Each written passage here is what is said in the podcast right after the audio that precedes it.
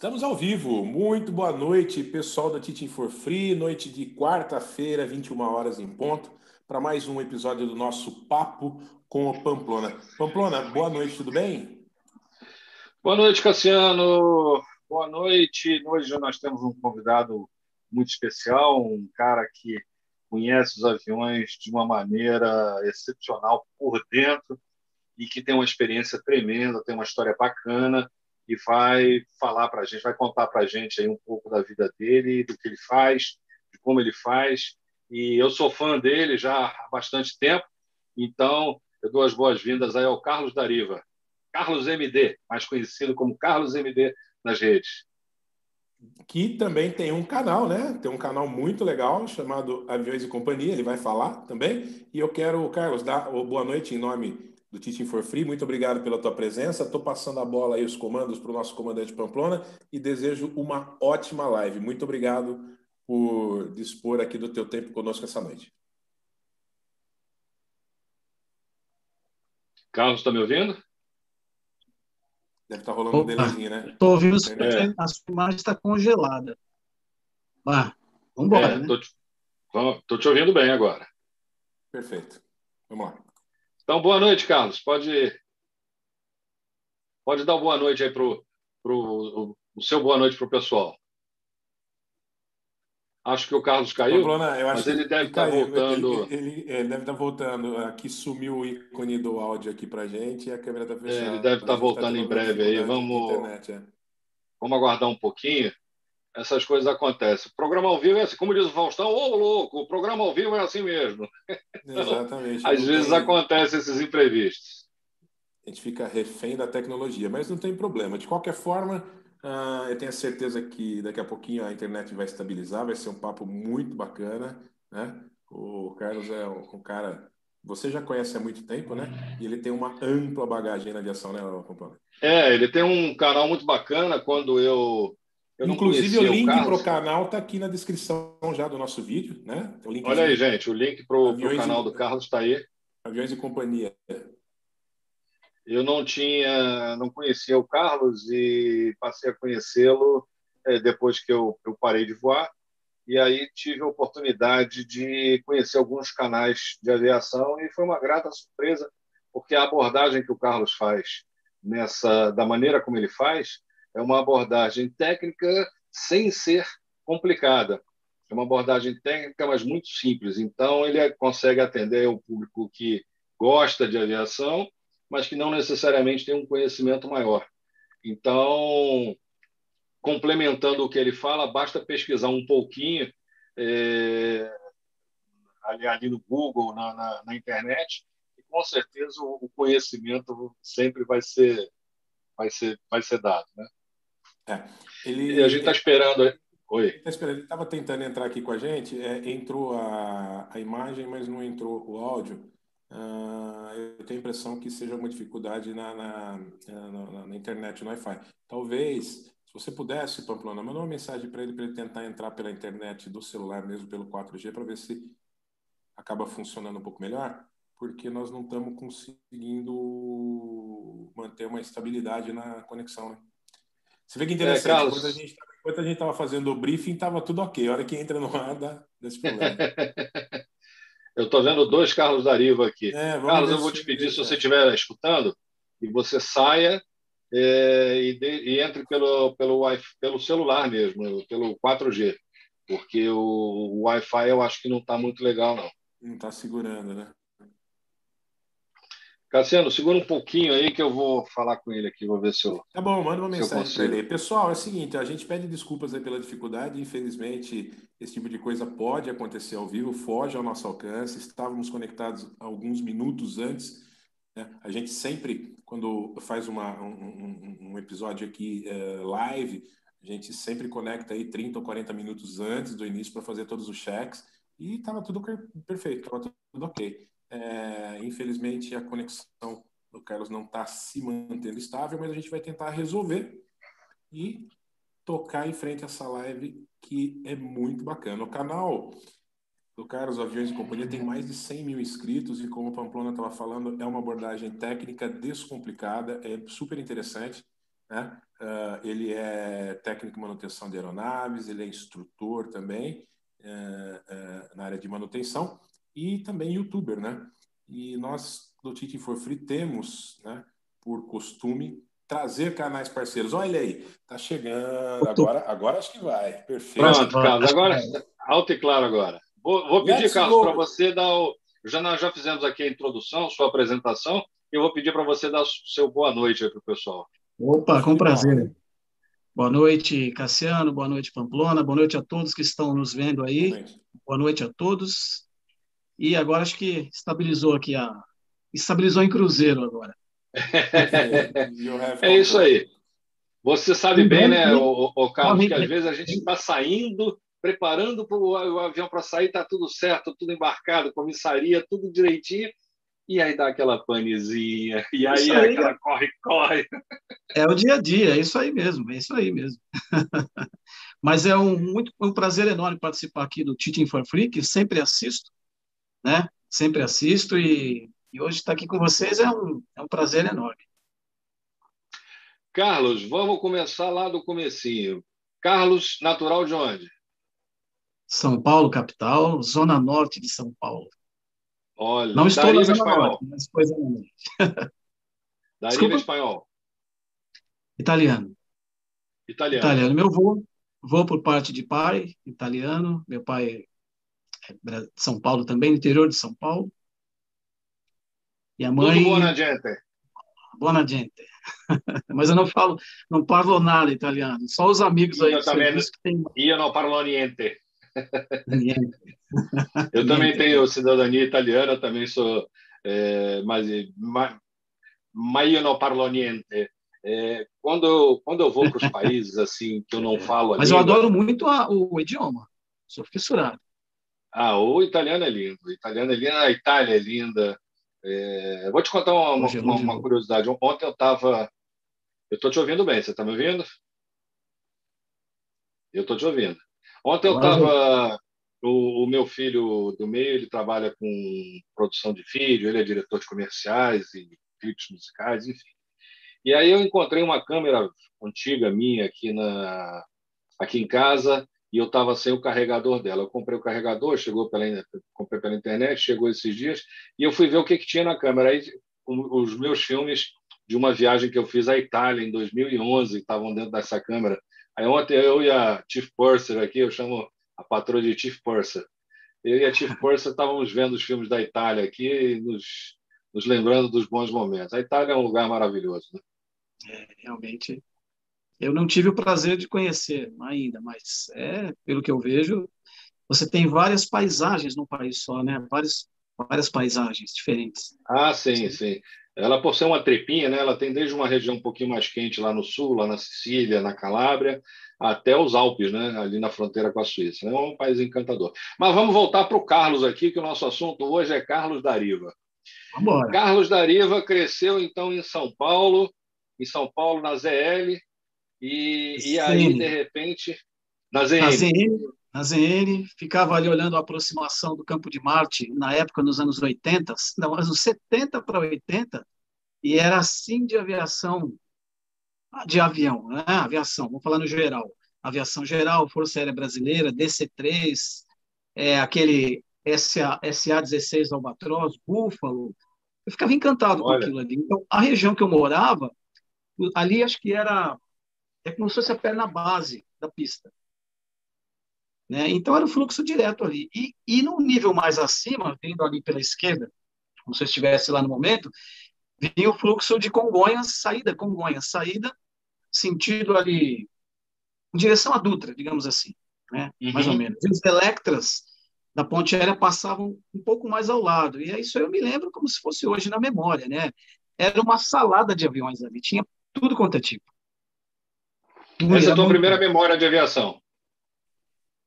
Olha, basicamente da infância seria isso daí mesmo, é, vendo essa, essa aviação passar ali e, e comprando o Flap Internacional, o primeiro contato com um avião assim de leitura, né?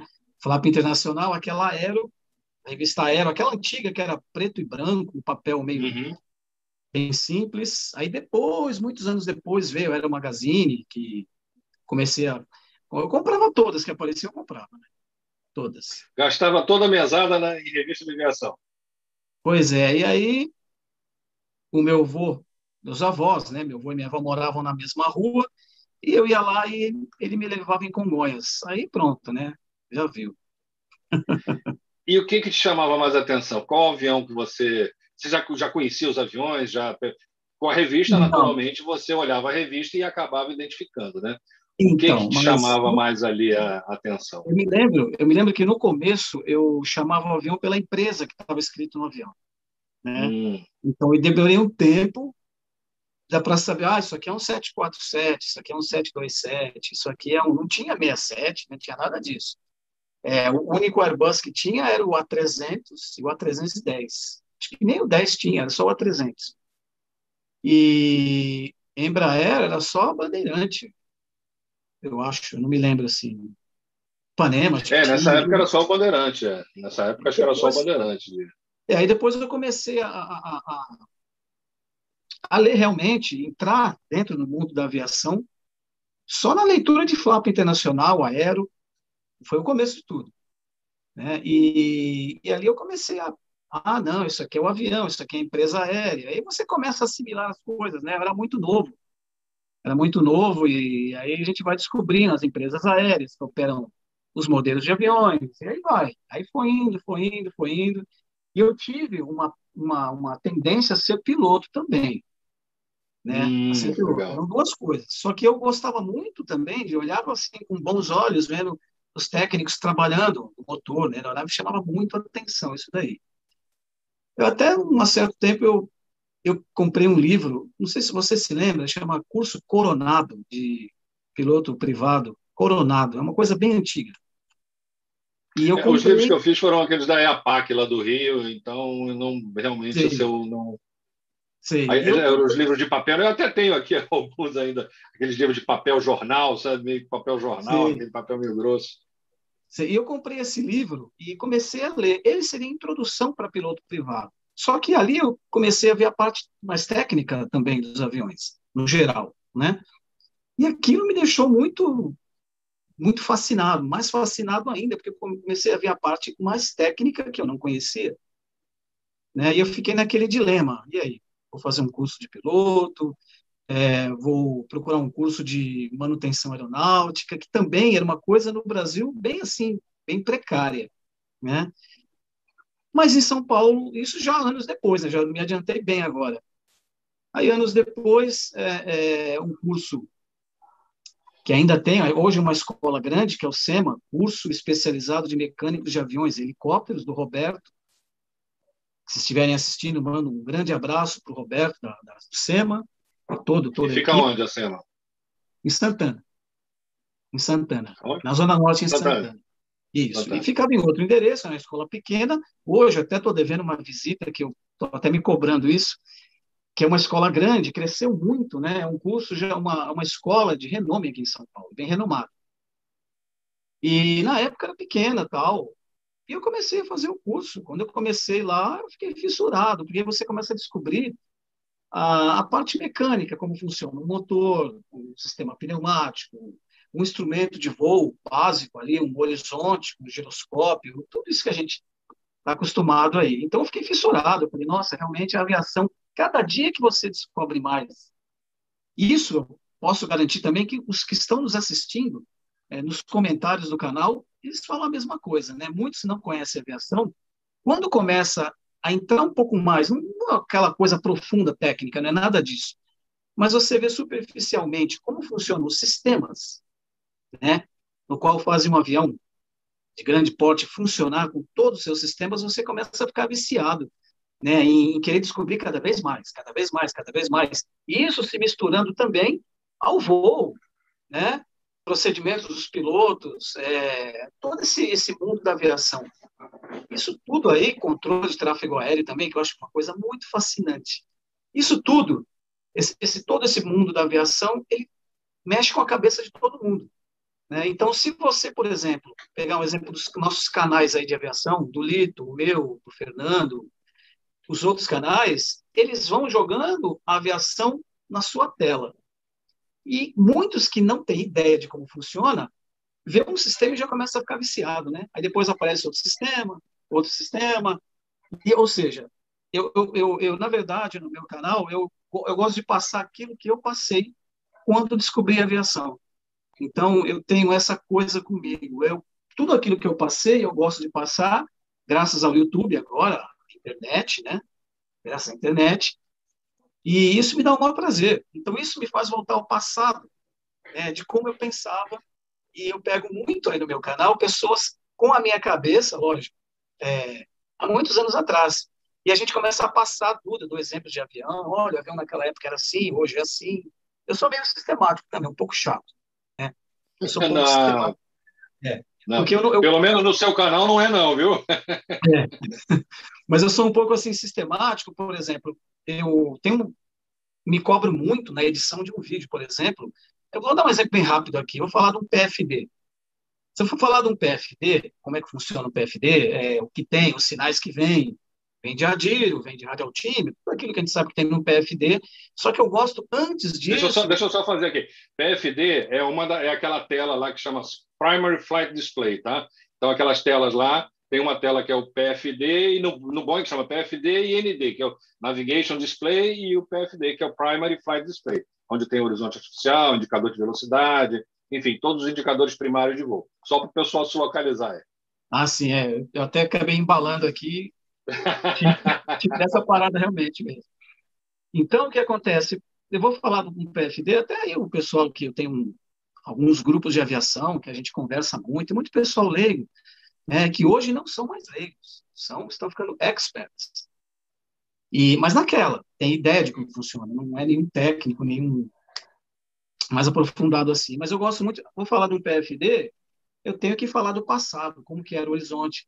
O horizonte, o horizonte normal eletromecânico, um, alti, um indicador de velocidade, de altitude, para depois chegar na evolução e ser tudo jogado dentro de uma tela, para passar para o piloto, tudo resumido, bonitinho ali, imagem, tal, tal, tal, tal. Então, eu sou meio sistemático assim em, em passar algum conhecimento nesse sentido aí, por exemplo. Carlinhos, deixa eu fazer um, um, um, só uma licença aqui para eu agradecer o pessoal aqui que está no chat aqui. Já tem um monte de gente. Os mais, os nossos amigos assim mais que frequentam mais aqui com a gente o Araújo Neto, Miguel, o Carlos, o, o Paulo está estreando aqui, a Paulo Santos está estreando aqui com a gente, o Mujalinho, Ricardo Mujali, o Kleber Zonaro, o Lucas, enfim, o Bira Barreta, tem um monte de gente aqui que está aqui com a gente, que segue essas nossas lives e está sempre interagindo com a gente lá no Twitter. Obrigado pela presença de vocês. E eu concordo aqui, o pessoal está dizendo aqui, o canal do Carlos é fantástico, não deve nada aos maiores, e, e ele é um cara sensacional. É, quer dizer que a, a, sua paixão pela aviação começou de olhar para cima quando garoto, e aí isso foi evoluindo para as revistas quando você foi crescendo, até que você resolveu entrar nessa escola de, de, mecânico, aí o mundo se abriu. Aí é como se tivesse sofrido uma explosão por dentro, né? de descoberta de, de, do que era aquele universo, né? de como aquilo, aquilo que você via distante lá nos céus passando por cima da sua cabeça e fazendo barulho, como é que aquilo funcionava, como é que, como é que aquilo agia para as coisas acontecerem. Né? E aí você fez o, fez o curso é, completo, saiu aquele, digamos assim, aquele mecânico CCT, quer dizer, sem carteira, só ali com aquele curso teórico, técnico, e como é que, como é que começou a, o, o teu encaminhamento na, na profissão? Sim, isso não é nada fácil, né? Não é nada fácil. Então, nem para técnicos, nem para pilotos, todo mundo sabe que não é fácil, né? Então, o que acontece? Eu, na época, era DAC, não era ANAC, e não tinha esse negócio de CCT e CHT. Eram 12 carteiras, se eu não me engano, eram 12 matérias. E eu tirei lá, acho que 12, né? 12, as 12 matérias, tinha sistema hidráulico, sistema pneumático, motores, helicóptero, é, e assim ia até chegar em 12, 12 ou 11 mais ou menos, não me lembro. Só que o que acontece? Eu tirei e eu não consegui arrumar emprego. Né? Eu até fui no Campo de Marte, lá eu entrei numa escola, eu não me lembro o nome, se ainda existe. Aí eu lembro que me pediram para polir o avião, eu olhei assim, fiquei meio desanimado. eu fiquei meio desanimado. Eu... Aí eu... Não era ESA, não? Escola Superior de Aviação?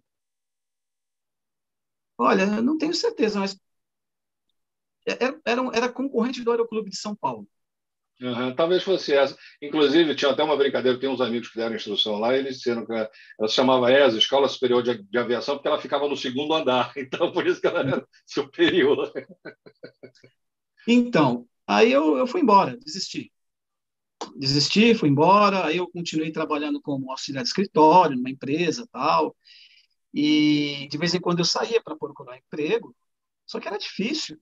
É, eu falei, Campo de Marte não dá certo. Aí eu ia para Congonhas, Guarulhos, e era, era, isso era, eu não me lembro o ano, mas era 85, 86, por aí. E num belo dia, eu fui lá em Guarulhos e fui na, nas empresas ali em Guarulhos, no Teca, né, no terminal de carga, nós tínhamos ali a uhum. Varig, a Transbrasil, a VASP e o Correio lá no fundo, que ainda tem. E eu fui na portaria, para quem está nos ouvindo, é, o caminho que eu fiz é aquele para o Terminal 1, onde tinha Azul e Passaredo, que hoje não tem mais, lá no Terminal 1 de Guarulhos. Que hoje o Terminal 1 nada mais era do que o terminal de carga da VASP, né? Exatamente, VASP, Transbrasil, Varig, todas essas. E hoje é Terminal da Azul, que não é mais também, bom, etc. E eu entreguei um currículo lá e o porteiro ele aceitou o currículo e entregou lá para o gerente de manutenção, que era o Rômulo. Não sei se todo mundo está nos ouvindo aí, da Transbrasil, anos passados da Transbrasil. Um grande abraço a todos que estão nos ouvindo aí. E o Rômulo, ele, ele, ele, ele era gerente e pegou. Cinco meses depois me chamaram. Olha. Cinco meses depois. Cinco meses depois. Aí eu já, né? Foi aquela alegria. Aí a, acabei entrando, fui admitido como ajudante de manutenção, era um nível baixo, porém, na época, o salário não era tão ruim. Não era, na época, estamos falando de 1989. Equivalia mais ou menos ao que você ganhava no escritório ou menos? Não, desculpa, 87. 1987. Tá? Era mais do que eu ganhava no escritório, era mais, era mais. Mas e para fazer o que gostava? Fazer o que gostava. Numa empresa, Transbrasil, né? Não era a Varig, a maior empresa do Brasil, mas eu estava perfeitamente satisfeito na, na com o emprego lá, né? E aí foi indo, aí nossa, até hoje a gente conversa aí nos grupos, o Itaberaí, por exemplo, ele estava lá, só que eu não conhecia o Itaberaí. Nessa época, o Itaberaí já estava passando para piloto. Hum. Para piloto. Aí depois, no, na empresa tal, a gente veio se conhecer, ele já como, acho que já era comandante, né? E todo mundo, lógico, ali todo mundo se conversando na empresa, ah, você não conheceu o Itaberaí, tá vendo ali e tal, ele trabalhou com a gente aqui na manutenção, aí vem as histórias, né? A gente vai conhecendo um por um ali na empresa. Bom, resumindo, aí na, na Transbrasil, o comecinho era meio duro, né? Meio assim, meio, tem que ralar bastante, ralar bastante. Só que eu aconselho a todos aí que estamos ouvindo e, e estão, queiram ingressar na, na, na técnica de manutenção aeronáutica, mecânico de manutenção aeronáutica, que o começo é pesado mesmo, mas tem que haver muito empenho, muito empenho e fazer o que você gosta, o que você gosta. Se você gosta, você vai longe na profissão.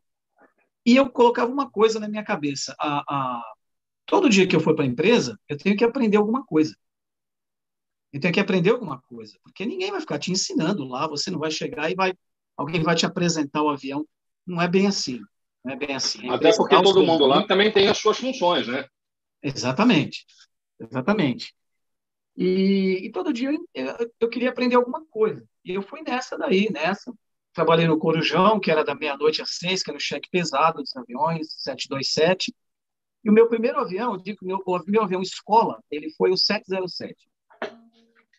Motor JT3, fácil de trabalhar. Na época, lógico, era novidade, mas vendo hoje os outros motores, o JT3, JT8 do 727, é uma maravilha de motor, muito fácil. Não tem quase nada. Lembrando que naquela época o 707 já era um avião com uma certa idade, né? Naquela época já, já era, era, já, era, era um senhor, era... né? Já era um avião de 19... que voou em 58 a gente está falando de 88, mais ou menos, a gente está falando de 30 anos, já, um avião já de um projeto de 30 anos já voando. Exatamente. É, e tem até a piadinha do Omar Fontana, né? Que disseram que era para ser MD-11. Aí ele foi lá no deserto lá e me dê, me dê 11, 707. Olha só. me dê 11, 707. Me dê 11, é, me dê 11. E operou lá e era uma aventura, porque o 707 ele era muito velho.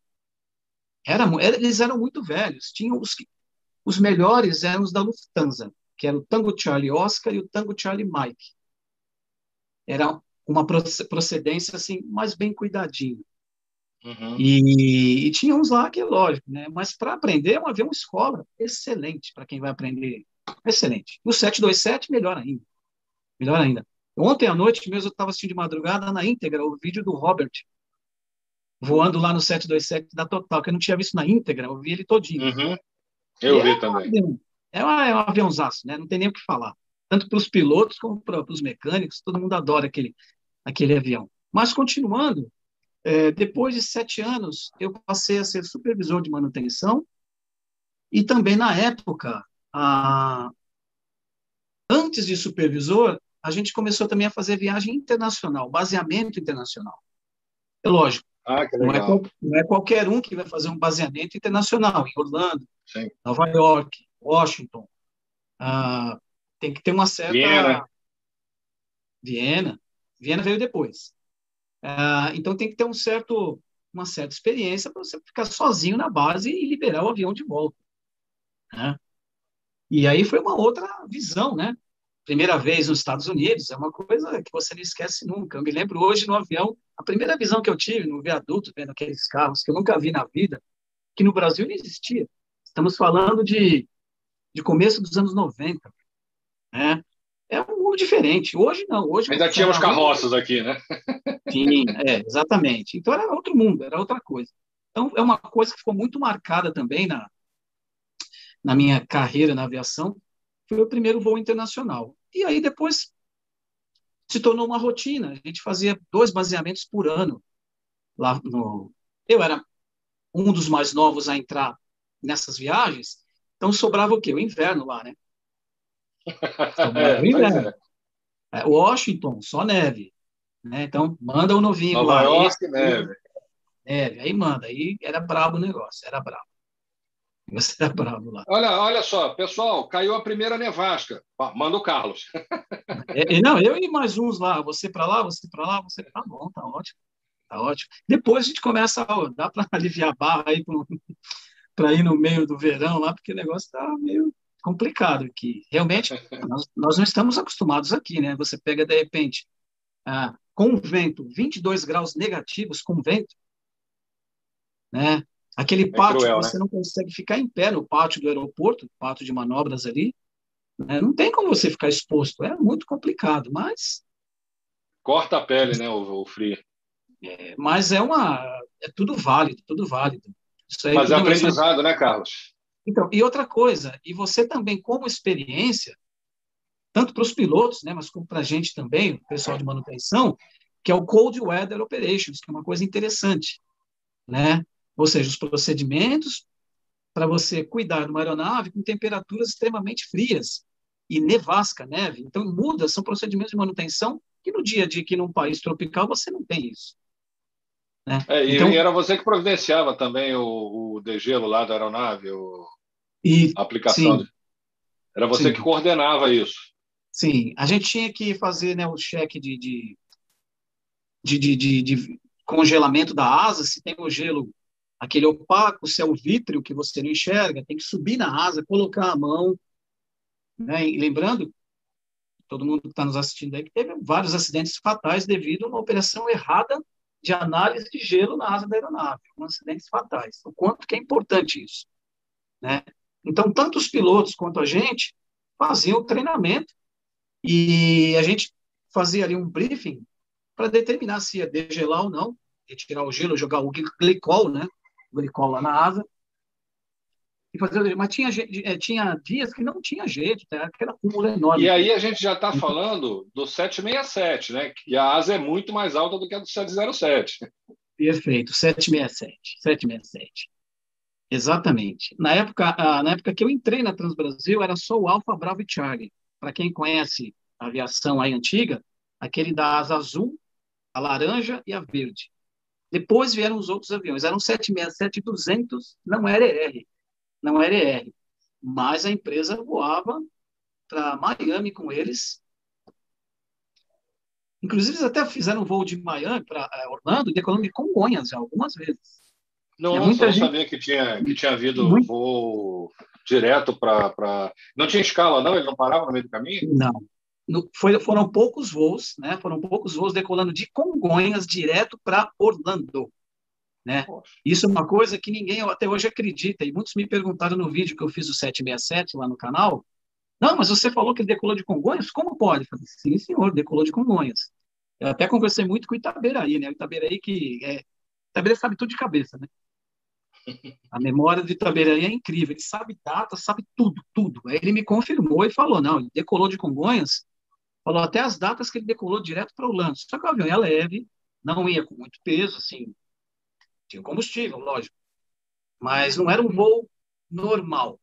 Era um voo mais assim, acho que talvez de teste para o avião. Depois a rota normal era Congonhas, Galeão. Aí sim era Orlando. Aí ele Mas faz voltando, com o pé nas costas, aí? É. Mas voltando, era o 767-200 standard, não era o ER. Quando chegar no ZR, que o tanque central leva uma quantidade grande de combustível, aí não, tinha problema nenhum, ia para todo lugar. Né? Bom, aí é, tiveram os voos internacionais, foi uma boa lembrança também, uma boa é, parte lá na Transbrasil, como com outras empresas também, e depois eu passei a ser supervisor de manutenção. É, teve uma fase também que eu passei a ser o chefe de, de seção, que era manutenção de linha, um determinado tempo. E eu exerci essa função também. Aí depois o que aconteceu? A empresa foi né, decaindo, é, decaindo. Foi degringolando, né? Foi enrolando as coisas lá e enfim, estamos, sabe o fim que levou. Estamos falando agora do, de 2000, 2000, 2001. E aí o que acontece? Todo mundo falou da Gol, uma nova empresa aérea que estava sendo lançada. Ninguém sabia nada de Gol. Aí o que acontece? A Gol, a princípio, ela estava recrutando pessoal em São Bernardo, numa... Na garagem ainda do zona, da Breda, né? É, era agrodiesel, se não me engano, agrodiesel. E o pessoal que tinha saído da Transbrasil, inclusive um dos gerentes também de manutenção, ele foi para lá. E aí o pessoal falou, vem aqui conhecer tal, para você ver como que é, né? Lógico. Aí você fica naquela, pô, eu estou aqui na Transbrasil. Eu amo a Transbrasil. Como a Maria Varig a VASP... Aquela, aquela altura, a gente já estava falando de 15 anos de empresa. Exatamente. Exatamente. Então, você fica naquela, pô, como é que eu posso deixar uma empresa que eu... que era uma família, né? Era uma família. É... Todo, todo mundo, o pessoal de terra, os comandantes, toda a tripulação, comissários, comissárias. Era tudo uma família. A gente viajava muito para acompanhar voo, para ficar junto na, na cabine com todo mundo, conhecer todo mundo. Então, é uma coisa que, que largar assim não é fácil. Mas, o que acontece? A empresa estava acabando. Não adianta ficar aqui, o barco vai afundar, infelizmente. E quando eu fui lá, que eu vi na tela do computador, isso eu me lembro perfeitamente, que eu vi a primeira vez um avião pintado com as cores da Gol, o 737NG, que também não era um avião, não tinha nenhum avião NG que a gente conhecia, Next Generation, 700. Eu fiquei encantado com aquela, com aquela proteção de tela do computador e comecei a imaginar, projetar na minha mente uma futura empresa, para se ter um futuro, um ótimo futuro, né? uma empresa nova, vindo com seis aviões, era uma empresa já de peso, vindo, começando com seis aviões 737NG, realmente é uma empresa que, que indica que vai ter futuro. E aí sim eu passei para Gol, passei para Gol. E quando eu fui registrado na Gol, os aviões nem tinham começado ainda, tinham, estavam em, em Guarulhos, fazendo a, chegando de importação, chegando de importação, e eu até trabalhei neles em Guarulhos fazendo serviço de padronização do avião interno, aquelas coisas, coisa toda. E a gente começou 1 de janeiro de 2001, foi isso, né? Se eu não me engano. É, 1 de janeiro de 2001 em Congonhas, em Congonhas, onde eu não tinha trabalhado ainda, em Congonhas, sempre foi Guarulhos. E aí foi indo. E na Gol, a gente começou a fazer. Aí teve muitas coisas novas, e buscar avião zero na Boeing, no começo. Ah, junto, com a engenharia, junto com os pilotos. Não conhecia a Boeing, então fazendo curso do NG na Boeing também, foi uma coisa muito legal. E o melhor de tudo, né, Pamplona, a gente conhecer pessoas novas também que a gente não conhecia. Então tinha muita gente da VASP, da VASP, e eu conheci muita gente da VASP ali, os técnicos, os pilotos também, e começou a ser a formar também aquela família que a gente tinha na Transbrasil. E os da Transbrasil que foram para a Gol também, né? Então, Sim era uma coisa assim muito legal. E eu conheci muita gente boa ali, tanto de tripulação de voo, como os colegas de terra da manutenção, que hoje estão lá ainda, alguns estão lá, outros já saíram, foram para Azul, outras empresas. E foi uma fase muito boa também. E viajava muito também pelo Brasil para passar instrução de boroscópio de motor, de lubrificação de blades do Você era da área de instrução também? Também foi da área de instrução da Transbrasil? Na Transbrasil. Ou somente essas, essas específicas? Na, desculpa, da Gol. Então, aí na Gol, o que acontece? Como a gente, eu, por exemplo, fui um dos primeiros a fazer esse tipo de serviço, então eu ia nas bases passar instrução, não como instrutor, mas como um on-job training. Né? Um on-job training, é, a mão na massa mesmo. É, como depois... aquele cara mais antigo que vai ensinar os outros a fazerem como é, o correto. Exatamente, exatamente. Aí depois as bases começaram a fazer a lubrificação de blade de fã, né? Para quem não sabe, é, blade, aquele fã, o fã da, do motor, aquelas blades são removidas periodicamente para se lubrificar a base, né? Aquela base, aquele o hub que nós chamamos que é onde ela a, a, aquele aquele ventilador que tem na frente do, do, do, motor lá que fica girando que a gente vê, aquilo é o fã e aquelas cada pecinha daquela é uma blade, aquilo é destacável e precisa de vez em quando. Exatamente. Então, existe aí, nos, todos os aviões têm o seu plano de manutenção e, periodicamente, tem a lubrificação daquelas blades. Não é um serviço, não é complexo, porém, tem que se prestar muita atenção, porque cada blade que sai tem que entrar no mesmo lugar. Senão, o que acontece? Vibração no motor. Vibração. Correto. É só um, um adendo aqui.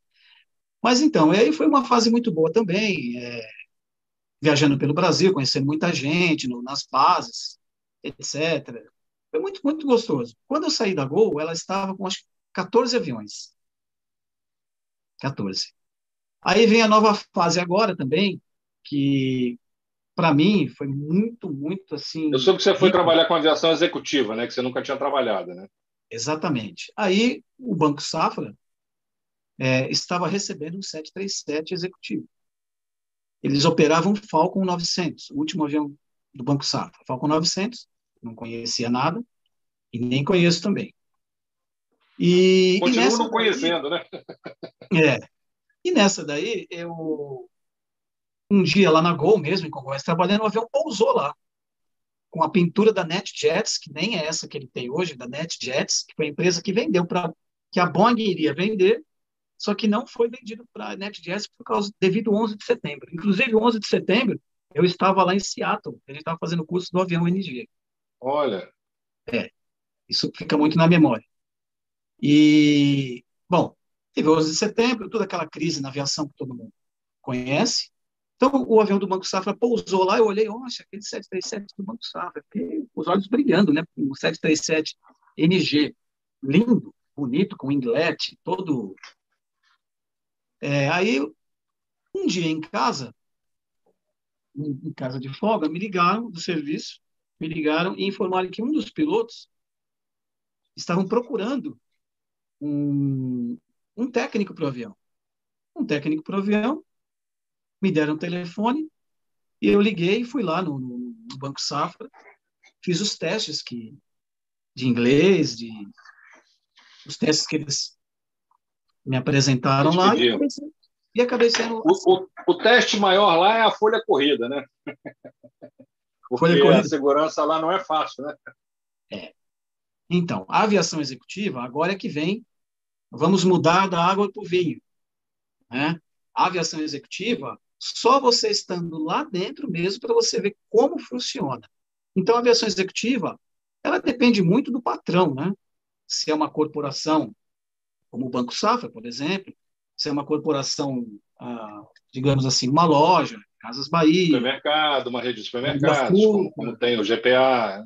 Isso, pão de açúcar, etc. E tal. Então, cada um tem, um, tem lá o seu jeito de trabalho. Mas a aviação executiva, é, tanto para os pilotos quanto para os mecânicos, você precisa ser muito polivalente. Muito polivalente. Porque vai muito além daquilo que, que você pensa que você vai fazer. Foi contratado para fazer, né? Exatamente. Ah, foi contratado para cuidar do avião tal. Né? Isso é só uma parte. né? que, que, na, que na companhia aérea é assim, né? É bom, é bom ressaltar para o pessoal que na companhia aérea você só faz a sua parte. Se você é piloto, você só pilota. Exatamente. Claro que você tem outras obrigações que, por exemplo, você não tem numa, numa, numa executiva, como determinados cursos, determinadas, determinados conhecimentos, determinadas atuações. Né? É um pouco diferente. Mas na, na, na aviação executiva, você, se você não fizer uh, de tudo um pouco, a aviação executiva não anda. Na, na, na companhia aérea é o contrário. Se você entrar na área do colega, aí você vai ter problemas, porque eh, as companhias aéreas elas têm um perfil de profissional diferente. Ela contrata o cara pela expertise.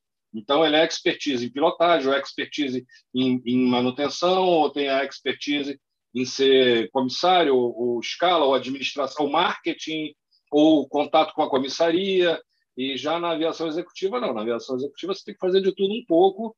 O, o, o, o cara, o técnico de manutenção, ele faz o abastecimento, ele eventualmente ajuda lá num, planejamento de voo, ou, ou, tem um contato com o cara da liga para o cara da comissaria para ver, tem uma série de acompanha a revisão, tem uma série de coisas que ele precisa fazer, né?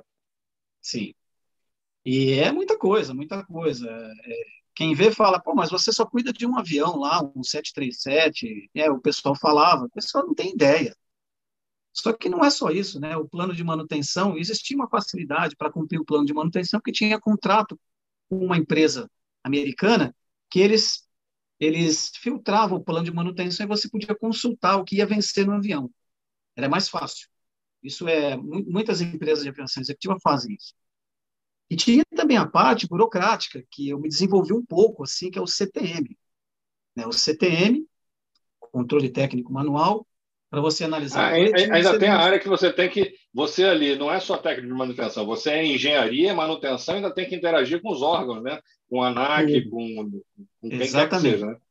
Exatamente. Então, analisar as ADs que vinham para o avião, as, as Airworthiness Directives, né? isso daí é o que pega muito. Porque se chega, por exemplo, uma AD, a FAA emitiu uma AD para o 737, você tem que ir lá consultar no site da FAA. Ninguém muitas vezes vai te avisar. Tem até sites que avisam, que você assina e avisam. E se você furar numa coisa dessas, o avião está ilegal. O avião está ilegal. Não, você é. já imaginou um cara, um avião desse lá em Nova York, ele pousa lá, vem a fiscalização da FAA e você está irregular, ah, prendeu o avião e Exato. a sua cabeça que foi para foi para forca. Exatamente, a própria ANAC aqui, é, o, chega um SPAC lá, a primeira coisa ele quer ver o livro de ADs do avião. O book de ADs, as que são aplicáveis, que não são, né, fazer o trabalho de, de fiscalização corretamente, lógico. Então, é uma coisa também que, que, que eu não fazia isso na Transbrasil nem na Gol, que era serviço da engenharia, serviço de outros departamentos. Então, aquilo que eu falei, na aviação executiva, você faz muitas tarefas que na empresa comercial você não fazia e nem tinha ideia. Só que isso é uma coisa muito, eu vejo assim com bons olhos, que eu gostei muito, muito prazerosa também. Porque você acaba Aprendeu muito também, né? Tudo, é tudo da aeronave. E aquela aeronave lá, o 737, aquele NG executivo, ele é 3 BBJ. Ele é 3 em 1 esse BBJ. Ele é o Boeing, que saía da Boeing Green, que nós falamos, verde lá, ia para a Lufthansa Technik, foi para a Lufthansa Technik em Hamburgo, colocou o interior, só o interior já é outro avião, digamos assim. Porque é outro plano de manutenção, outro manual, e depois dali, não necessariamente nessa mesma sequência que eu estou falando, ele foi para Delaware instalar tanques auxiliares no porão de carga. Então, que são os AUX tanks, né, na PETS Aircraft, o fabricante desses tanques auxiliares, PETS, PATS. Ali também é outro sistema que trabalha junto com o sistema Boeing, mas não é Boeing, é PETS. Então, é três em um. E tudo isso daí dava problema, né? Tudo isso dava problema com qualquer avião. E o problema da aviação executiva tem dois, duas, duas observações a fazer. Tem avião que voa todo dia, mas tem avião que voa três vezes por mês, duas vezes por mês. E esse avião era mais ou menos assim. Né? Então, o que acontece? O avião foi feito para voar, ainda mais um 737. Né? Então, você manter um, você olhar para um 737, uma semana, duas, parado, é, ele começa a, a minar. Dá problema de corrosão, dá óleo, vazamento. Óleo hidráulico, isso daí tudo. O avião foi feito para voar. Um avião comercial foi feito para voar. Então é o 737. Seja ele um BBJ, um qualquer um, foi feito para voar todo dia. Todo dia. Então, o processo assim de você manter o avião, eu digo, um 737 BBJ é diferente daquele da linha aérea. Justamente também porque ele fica muito tempo parado. Lógico, depende do operador. Né? Estou dizendo o meu caso aqui. Então, Sim, nesse caso, um... da sua experiência. Exatamente. Então, só isso daí, vai ficar parado um bom tempo, já você precisa ter outros procedimentos de serviço visando que o avião não dê problema. Devido que ele ter ficado parado, então você precisa ciclar muito controle de voo, tem que dar uma volta com o avião para o pneu não ficar quadrado, girar motor semanalmente, semanalmente, girar motor semanalmente. E basicamente isso. Basicamente isso. Ele tem que fazer uma semi-preservação, né? Digamos assim. Uma semi-preservação seria exatamente. Você usou as palavras certas agora.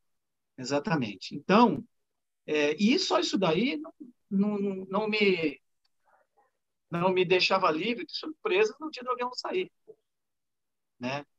Então, sempre tinha uma surpresa, né? Então, quantas vezes, quantas vezes de casa eu falava com os pilotos voando, passando algum problema ou alguma dúvida, né, no celular, passando em cima do oceano, é, durante o voo.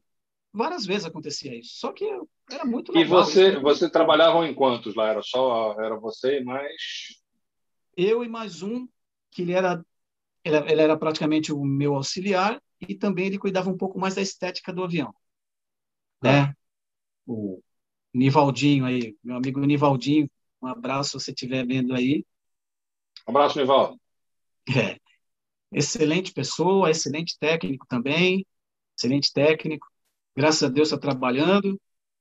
E Aí e deixa eu te perguntar uma coisa. Você, nessa época, você já tinha a carteira do FAA ou você só tinha carteira ainda do, da, do DAC, Exato. ANAC, ou você já Agora, tinha o FA? Não, não tinha. Agora nós vamos para a segunda, a outra fase, né? A outra fase. Então, o que acontece?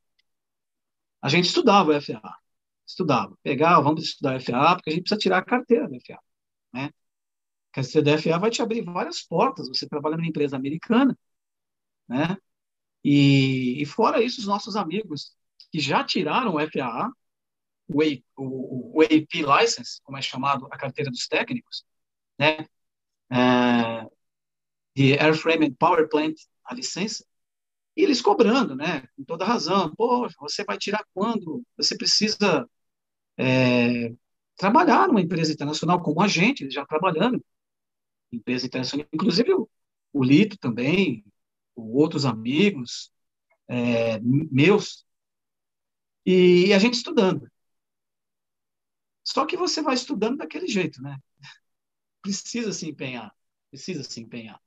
Você vai estudando, estudando, estudando, estudando, estudando, para um dia fazer a prova. Só que teve um belo dia que o meu emprego se acabou lá no Banco Safra. Se acabou de repente, e graças aos amigos das outras empresas aéreas avisando, olha, tem vaga aqui, tem vaga aqui. Tem vaga na Continental.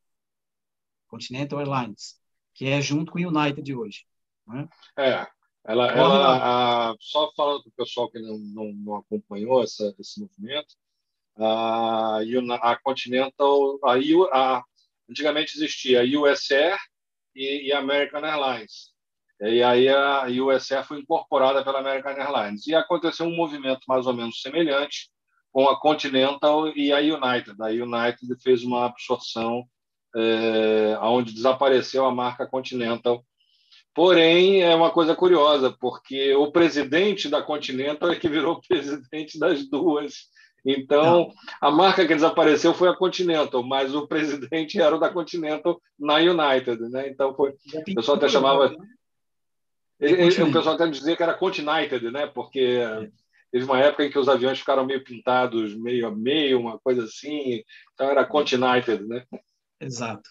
Bom, aí o que acontece? Aí é, eu tive que ir correndo para os Estados Unidos fazer a prova do FAA. Né? Então eu tive Você pouco tempo, pouco tempo, fui lá fazer, fiquei lá quatro, três dias, não, dois dias, dois dias, fiz a prova, fiz a prova, tem, tem a prova, né, para quem não conhece o processo da, da, da para se tirar a carteira da FA para técnico de manutenção, você primeiro que você precisa levar uma carta, mas eu já tinha a carta da, da Continente, né? Você precisa levar uma carta e fazer uma entrevista com o inspetor do FAA para ele ver se você merece ou não tirar a carteira. Merece que eu digo? É porque ele precisa ter certeza que você é um técnico, né? Sim. Você precisa provar que você você trabalhou no Brasil, você é experiente, você tem as carteiras da ANAC, lógico. É, tudo isso documentado e passado por inglês e juramentado. A entrega para ele, bate um papo com ele, e ele te dá autorização. Aí você vai numa escola credenciada e faz a prova teórica no computador. Depois que você fez a prova teórica e você foi aprovado nas três teóricas, que é General, Power Plant e, air, e Airframe, né? Airframe, para quem está nos ouvindo, é a célula, célula do avião, que é o quê? É o avião menos os motores, tudo que sobrou é célula, que é o airframe. São sistemas. Já que você falou em célula, deixa eu, só, deixa eu só dar um recadinho aqui. Ó, o Félix, ele fez um TCC é, na, na, na, faculdade que ele fez e ele baseou o TCC dele em célula no teu, nos teus vídeos, de, de, usou muito o teu canal como fonte de, como fonte de conhecimento. Félix. Félix, é. exato. Félix, olha, me sinto muito honrado e muito feliz pelo que você passou aí. Olha, é, é um prazer enorme para você, para todos que precisarem aí. É o retorno e... do que a gente faz, né? É o, é o é. retorno indireto, né? Isso é muito, muito e, gostoso. Né? E se alguém tiver alguma dúvida, não hesite em entrar lá no e-mail, no e-mail e a gente trocar ideias sobre o que você precisa de informação, conhecer algum sistema mais a fundo, de algum avião que eu possa passar, vai ser um prazer. Passa aí o e-mail aí já. Depois a gente passa no fim, manda aí na descrição do vídeo. Mas passa agora aí já, pessoal. Tá, aviões e CIA na web, arroba gmail.com. Aviões e CIA na web, arroba gmail.com. Exato. Mas aí você estava falando da prova teórica. Você fez a prova então, teórica e depois. Aí você faz a prova teórica, você passou nas três provas, lá mesmo nessa escola credenciada pelo FAA, vai um examinador. É, o examinador ele vai te examinar e ver se você é realmente um técnico. Né? Ele explica, muitos são muito gentis e explicar, olha, eu vou conversar com você porque eu não posso, por exemplo, te dar uma carteira do FAA se você não é um técnico. Eu me responsabilizo pela carteira que você tem. Você vai mexer numa aeronave com pessoas, né? Pode ser um piloto dentro, pode ser 200 passageiros, meia dúzia de passageiros. Então, existe toda, lógico, uma, uma responsabilidade em cima disso. Como a ANAC também, exato. É, e aí a gente faz a entrevista com ele, uma chamada oral. Chamada oral. Lembrando que é tudo em inglês, né? Porque você não vai chegar lá e falar português com, com, com, com eles. E ainda um, um, inglês texano que, pelo amor de Deus, você precisa. né? É. Era o inglês. Exatamente. Então, e depois da chamada oral, tem uma prova prática ainda num avião. Num avião ou num material, depende de cada escola. Né? Então, depende. Então, como eles, depois que ele está, é, que ele tem certeza que você tem capacidade de exercer a profissão com o FAA, né? Aí ele assina o papel e você vai embora feliz da vida. Legal. Deixa eu te contar uma história que é como de como, como é que é sério esse pessoal que é, que trabalha com certificação lá nos Estados Unidos, seja certificação de pessoal, seja certificação de material. Né? O, o que aconteceu com a Boeing, FAA, com relação ao Max, foi uma exceção. Ali foi um, um excesso de confiança da FAA pelo tempo que a Boeing já tinha desenvolvido, e aí houve, digamos assim, uma, uma, uma relação meio promíscua de complacência da FAA com a Boeing, e a Boeing não soube honrar a confiança da FAA como deveria. E aí, bom, enfim, cabeça, muitas cabeças rolaram, muitos cargos foram perdidos e a Boeing está pagando um preço alto por não ter levado muito a sério é, determinados procedimentos da FAA. Mas, de uma forma geral, a FAA é um organismo muito sério, o NTSB é muito sério, e tanto que o NTSB, por vezes, investiga é, incidentes em vários lugares do mundo, porque ele é convidado pela expertise, pela quantidade de, de recursos materiais que eles dispõem, então, e, e, a seriedade com que eles trabalham, então isso sempre é, acrescenta muito as investigações, seja de qualquer meio de transporte. Para quem não sabe, a NTSB, nos Estados Unidos, é o Ministério dos Transportes, eles lá englobam a aviação. É como se a ANAC fosse vinculada ao, ao, ao, Ministério dos Transportes, como se a ANAC fosse um órgão do Ministério dos Transportes. Então, eles investigam desde trem, rodovias, acidente eh, de navio, eh, carro, enfim. Né? O NTSB é bem abrangente. E aí, uma empresa que eu trabalhei, ela estava se credenciando para a FAA, para ter a homologação da FAA, a oficina dela para ter a homologação da FAA. E aí tinham três americanos, e, e, essa pessoa, esse amigo que me contou, disse que eram três assim. Um era mais senhor, tal, tal mais, mais tranquilão, mais, digamos assim, mais é, almofadinha, né? Mais tal, assim. O outro era bem um cara bem normal, assim, sem, sem muita, é, sem chamar muita atenção.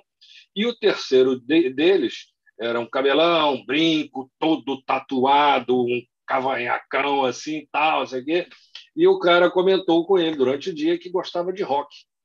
E aí esse esse esse amigo meu que estava interagindo com essa equipe da FA pegou ele, levou lá para um bar à noite Aí o cara tome de uísque, rock, rock pauleira e tal. Aí disse assim: ah, amanhã esse cara vai assinar isso aí para mim, pô, depois do que eu fiz por ele aqui, ele vai assinar a minha homologação da minha oficina aqui muito tranquilamente. Eu tenho certeza que vai ser bem. Bem... Esse aí já é meu, esse eu já passei. Né? É. Chegou lá, ele no dia seguinte, ele com um cavanhacão, com brinco, com tatuagem, com tudo foi o cara mais sério dos três, foi o cara mais profissional que procurou os detalhes. Não foi, não foi sacana, não. Ele não foi ali daquele cara de procurar pelo em ovo, não. Mas ele foi o mais, digamos assim, mais retilíneo dentro dos procedimentos dos três. Ou seja, tudo aquilo que se ele achou que ia ser. Ele se divertiu à noite com o cara também, tomaram uísque, bateram papo e tal. Mas o que ele achou que fosse ter uma complacência do cara pelo fato de o cara gostar de rock e tentar um monte de tatuagem. Nada daquilo aconteceu, nada daquilo se confirmou. Pois é, exatamente. Mas esse negócio de certificação, muita gente aí que, tá, que está nos ouvindo, muita gente nem sabe também de, de, de, de certificação de pessoas que trabalham na aviação, tanto os pilotos como os técnicos, é, isso é um negócio meio complicado também, né? Meio complicado e meio chato. Mas o que eu tenho a dizer é que na aviação comercial, na aviação em geral, isso é tudo muito rígido e muito chato, né? Ou seja, piloto homologado para aquele tipo de avião, porque na maioria o leigo pensa que ah, esse é piloto de avião, e pilota qualquer um, é piloto de avião, piloto 727, piloto Airbus, né? É muita gente não imagina que existe a carteira para cada tipo de avião lógico, com os treinamentos devidos, tal. A mesma coisa para os técnicos de manutenção. Então, as empresas precisam treinar os técnicos para cada tipo de avião. que ela opera. Você tem que ter a carteira daquele avião, né? Exatamente. Você precisa ter o registro na empresa que você é habilitado para aquele tipo de avião. Mesmo quando chega um avião, que é o mesmo avião, uma versão maior, por exemplo, um 767, 200 e um 400, 400 que muda muito. Tem um treinamento de diferenças em um e outro, como o 737 NG para o 737 MAX. Então, existe a diferença também, tanto para os pilotos como também para os técnicos da aeronave. Existe treinamento e a empresa precisa mostrar isso para a ANAC, para o FAA, que seja, uh, que ela tem esse, o, o pessoal treinado para cada tipo de aeronave. Isso é muito os regulamentos que tem por aí, só para deixar eu bem claro que é tudo muito assim regrado, muito regrado, por isso que a aviação é muito segura, né? Porque vai desde a fiscalização até os regulamentos, tudo aquilo que uma empresa precisa cumprir para voar com segurança. E aí você entrou nessa empresa internacional, é. né? O, o, no, no, na, na, Continental, e aí ficou até a, a, fusão dela, e você permanece por lá até hoje. Exatamente. Aí agora já fazem, depois com a fusão o United, né, uma empresa só agora, muitos amigos que eu trabalhei junto antes, voltamos a trabalhar de novo, né? O Lito, por exemplo, também está nesse meio aí. E, e muitos deles, e assim, é muito é um prazer, né? É uma coisa muito gostosa isso. Eu já tinha os amigos que a gente saía para tomar cerveja junto depois da empresa. Aí depois agora estamos juntos na mesma empresa. É, é uma coisa muito muito muito prazerosa. E também uma outra visão que é uma empresa internacional que não desmerecendo as empresas nacionais de, de maneira alguma, mas existem procedimentos ah, um pouco diferenciados com relação à parte interna de cada empresa, né?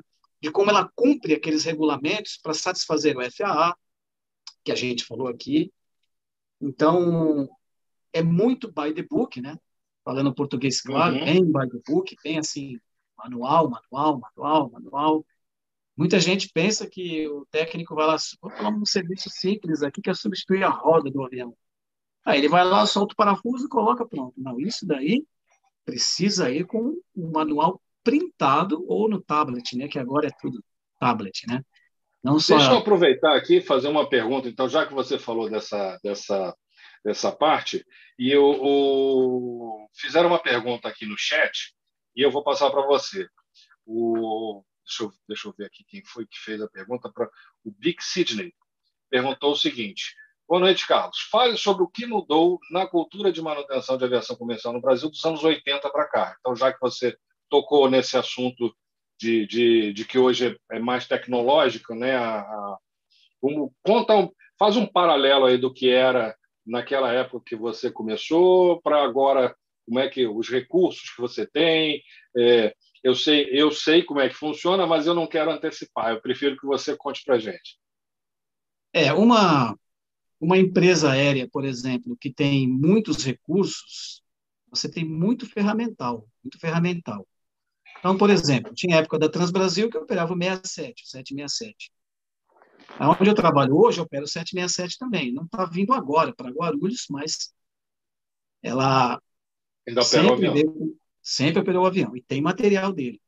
Então, você tem muita coisa que, por ser uma empresa internacional, americana, é, que eu nem vi na Transbrasil. Né? Não estou dizendo que o serviço da Transbrasil de manutenção era precário, de maneira alguma. Os técnicos ali, eles, a mão de obra técnica, na época da Transbrasil e também, digo da Gol também nas outras empresas, excelentes, são excelentes técnicos. Só que numa empresa internacional, digamos assim, que tem muita sobra de recursos, muito recurso. E você precisa utilizar os recursos de maneira sistemática, né? Então, por exemplo, ah, não, vou substituir a roda aqui como eu já substituía nos anos 80, né? Eu vou tirar a roda no braço aqui, no braço. Uma de 37 até dava no braço, né? Mas de 67 não. Só que existiam alguns, alguma, algumas adaptações, adaptações. Então, de lá para cá, mudou muita coisa. Você precisa utilizar a ferramenta adequada. Entre elas, um elevador para tirar a roda, o que não vai fazer você ter muito esforço físico. Que isso também vai te deixar... Entre elas, entre elas, outra coisa aqui também, né? Exato. Exato. Que, que vai lá para a pista também, né? Exato. O notebook, então, o tablet. Não tinha esse recurso. É, é, os manuais, muitos manuais, esses manuais do 707 que a gente falou da Transbrasil, a gente tinha manual de papel e tinha microfilme. Muita gente que assiste, nos assiste aqui... Não sabe nem o que é microfilme. Microfilme, uma máquina no qual você precisa colocar, como se fosse um filme de máquina fotográfica. Né? Negativo, né? né? Negativo, numa, num, é difícil até explicar, porque nem negativo o pessoal sabe o que, que é. Se você falar slide, então, aí pronto. Aí, é, aí complicou. Né? Então, é microfilme. Então, o que é microfilme? Depois o pessoal pesquisa e vê o que, que é. Mas era uma coisa assim, absurda.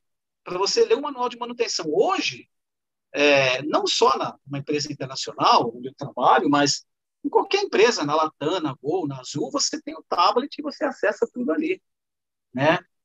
E muita coisa que mudou também, Pamplona, é a proteção ao trabalhador, né? Ou seja, uso de EPI. Na época que eu entrei, assim, o EPI que era mais ah, ressaltado para se usar era o protetor auricular. O tampa, o tampa ouvido lá, o protetor auricular. O EPI mais, assim, enfatizado para se usar. Luva também. Hoje não. Hoje você precisa obedecer várias regras que, desde a construção civil, né, até tudo que, que, que vai envolver, por exemplo, o trabalho em altura, por exemplo, trabalho em altura, espaço confinado, tudo isso daí, antigamente, não era falado. Não era falado. E a gente não tinha acidente. Né? Não tinha, assim, que eu conheço, dentro da aviação. Mas podia acontecer. Isso veio só a se somar a proteger mais o técnico. Né? Então, hoje, outra coisa também que a gente vê ali no pátio, é, que a gente trabalha, no hangar ou no pátio, manutenção de linha, que são equipamentos que não eram usado, usados antes, e treinamento também dentro da empresa que trabalha em altura, por exemplo. Como é que você vai subir lá no, no estabilizador no vertical? Leme, né? No leme, no estabilizador vertical, onde está o leme ali, e fazer manutenção, substituir um atuador hidráulico, por exemplo, Antigamente, era meio na aventura, sobe na escada lá e troca. Hoje, não. Você tem todo um procedimento né, um, da empresa é, para você acessar aquilo ali no seu serviço de manutenção. Então, você precisa obedecer aquilo. E, é claro, visando a proteção. O treinamento de trabalho em altura, exames médicos para trabalho em altura a gente faz. Olha. Exatamente. Porque se você tiver uma tendência, por exemplo, a labirintite, coisa desse tipo, você não pode fazer esse tipo de serviço. Você é vetado na empresa de fazer esse tipo de serviço. Isso pode te ocasionar um, um acidente no futuro. Sim. E então todo esse procedimento ele tem hoje, né? Respondendo a pergunta do, do de quem perguntou? Do, do Big Sydney. Do Big Sydney. Então, então, tudo isso a gente tem hoje, além também de ferramentas, outros procedimentos, e que não tinha antigamente, não tinha antigamente. Então, hoje... É... E o ferramental evoluiu também muito, né, o, o, o, Carlos? O ferramental e os aviões né, também evoluíram muito. Hoje é muito mais fácil, né? Quando você tem um é, programa é, hoje... no sistema, em geral, você abre ali o, o porão elétrico e tira o REC ali e bota um novo e boas, né? Exatamente. Por exemplo, no 787 é um avião que tem muita fibra ótica. É, num avião que não seja um 787, vamos pegar aí um 67, um 27, vai. É, você vai checar um fio, você vai checar com multímetro lá, tá chegando tensão aqui, tá, não tá? Vamos checar a integridade do fio, a condutividade, né? Ver se ele não tem curto para carcaça, é, não tem, não está quebrado em algum lugar, tudo com multímetro. O 787 não é multímetro. Tem multímetro, lógico. Ele não é só fibra ótica, mas ele tem uma grande quantidade de componentes que são ligados, ligados com fibra ótica. Aí já muda totalmente é, procedimentos que você nunca tinha visto, por exemplo. Para você medir um cabo ótico no, 7, no 787, e é lógico, é igual a qualquer outro equipamento de fibra ótica, telefonia, etc. Você precisa de, um, de uma ferramenta que mede a quantidade de luz chegando naquele cabo. Né? É uma coisa nova, diferente. para nós que estamos acostumados com os velhos conhecidos aí. Então, é, é, um ferramental diferente que a gente nunca tinha visto, limpeza. Né? Aqueles displays do 787, que a gente vê aquela tela grandona, que é igual do 737 MAX, uhum. é, é, fibra ótica. É fibra ótica o plug, não é elétrico, é fibra ótica chegando ali. Né? Eu não é sabia, eu só, eu, só, eu só usei do outro lado, não usei do lado de trás. Exatamente. Então, você vai remover o display, e, mas não é só desconectar a fibra ótica, existe um procedimento para instalar também, que é limpeza, tem a ferramenta, o kit para você trabalhar com fibra ótica. Então, isso é coisa que mudou muito. E vai ser para o futuro, né? Porque a tendência vai ser isso aí cada vez mais presente na aviação, a fibra ótica e o, o composite e outras coisas aí. Então, deixa eu emendar numa pergunta aqui que o, que o Jonas fez para você aqui. Carlos, você acha que a formação de jovens mecânicos no Brasil é suficiente para inseri-los no mercado de trabalho? O que poderia ser diferente? É, é ele diz as matérias, é isso? É, é a formação hoje. Se a formação hoje é uma formação que gabarita, que capacita a entrar no mercado de trabalho, ou se ela deveria melhorar, o que, qual a sua opinião a respeito disso? Olha, isso, é na verdade, isso é muito, muito particular de cada escola, né? É muito particular de cada escola. Então, tem escolas que que preparam o técnico mais que as outras, a qualidade de cada escola. Eu não tenho referências para falar, porque eu não sei como é que estão tá as escolas hoje, né? Mas eu tenho uma experiência, assim, de pessoas que estão prestando, é, fazendo curso de técnico em manutenção aeronáutica, e eles sentem alguma carência de algumas coisas. Isso vai também do instrutor que está passando, da escola, do instrutor. É, e vai muito da pessoa também se dedicar, né? Porque hoje o que não falta é ferramenta para aprender, né? O que não então, falta é exatamente. é vídeo, o que não falta é, é, o canal do Carlos, é o canal do Lito, é o canal do Fernando, é canal, canais internacionais de, de aviação. Então, é o Google para fazer pesquisa, para pesquisar foto, para pesquisar esquemas, para pesquisar é, manuais. Então, vai muito da vontade também de, de, mergulhar ali no assunto e querer se gabaritar, se qualificar. Né?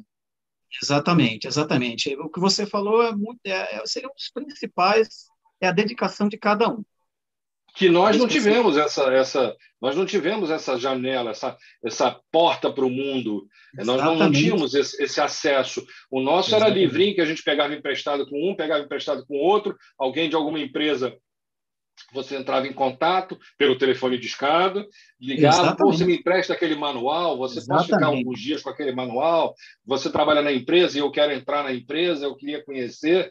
Então, Hoje vai muito mais da vontade pessoal, da vontade de cada um de querer crescer, do que propriamente daquilo que é passado, né? Exatamente. Agora, eu, eu, eu... chegou uma, uma, uma, época da minha vida que eu também dei aula numa escola, fazia paralelo na EWM, que é uma excelente escola de renome, comandante Wagner, né? Que falecido comandante Wagner. Faleceu. É. é. E é uma escola excelente. Então, essa eu posso falar porque eu estava lá dentro né? Inclusive está até voltando aí os, a sua, as suas atividades junto com uma faculdade e tenho amigos lá também, o Hamilton, um grande abraço para o Hamilton, um excelente técnico também, instrutor, maravilhoso também. É o Hamilton e, Barreira? É o Hamilton... Do Rio? Agora, do Rio. É, o Hamilton Barreira, ficou viúvo. Não sei se ele ficou vivo, não sei. nós não, trabalhamos, nós trabalhamos, nós trabalhamos juntos no, na, na Gol, trabalhamos no CRM. Então é ele mesmo, isso. A gente foi para a gente foi junto para Seattle fazer o curso do NG. Chama todo mundo de cavalheiro, como vai cavalheiro? Exatamente, exatamente. Excelente pessoa, excelente, excelente ser humano, uma das melhores pessoas que eu conheço profissionais. É o Hamilton. É, ele, teve um, ele teve um episódio triste, ele perdeu a esposa num acidente. Ele e ela estavam num acidente de ônibus viajando para Angra e sofreram um acidente de ônibus, ele perdeu a esposa. Mas ele tocou a vida, ele encontrou uma outra pessoa, que é uma amiga minha também, e que é uma pessoa excelente, e eles refizeram, ele refez a vida é, com um novo, digamos assim, um novo caminho, e por ser uma pessoa excepcional, eles, esses dois amigos que eu conhecia separadamente se encontraram e, e refizeram a, a, vida juntos. É, é, felizmente. Bom, mas é, então. É, são coisas é, que acontecem. Mas é o que você falou. Então, respondendo ao Jonas, não sei se é o Jonas Barbosa, que eu o Jonas é que é Jonas Barbosa. É o Jonas Barbosa. É, Jonas Barbosa. É, respondendo a ele, que é exatamente isso. As escolas, depende muito da escola, né? Depende muito da escola e principalmente da dedicação de cada um. Como você disse, Pamplona, tem muitos meses para se correr atrás e, e descobrir aí a, a, outras coisas ligadas no que você está aprendendo. Né? O YouTube está aí, o Google, é uma coisa que não tem fim. Né? Então, vale muito mesmo a dedicação de cada um. Um abraço aí, Jonas, para você. Vê se estuda, hein? É isso aí, Jonas. Ó, Jonas, corre atrás, hein?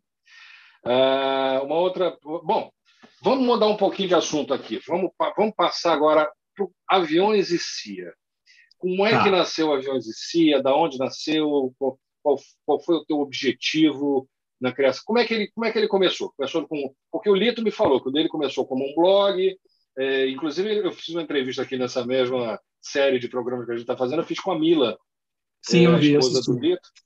É, uhum. E aí a gente bateu um papo e eu sei que o Lito começou com um blog e aí ela, uma visão fantástica, estimulou ele a migrar para o YouTube, que estava começando, era só mato na época.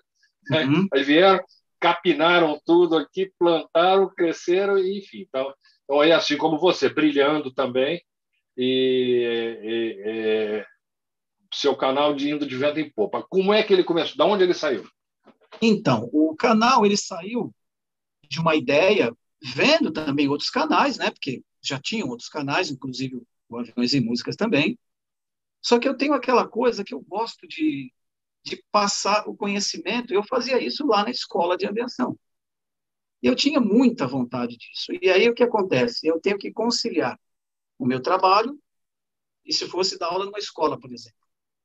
E como surgiu a ideia do YouTube, eu comecei a, a, a, a trabalhar nisso. Eu falei, poxa, eu posso muito bem fazer, é, falar de sistemas de avião ou como funciona de uma maneira mais simples, resumida, para se ter uma ideia de como funciona. Como o Lito faz no canal dele também, lógico.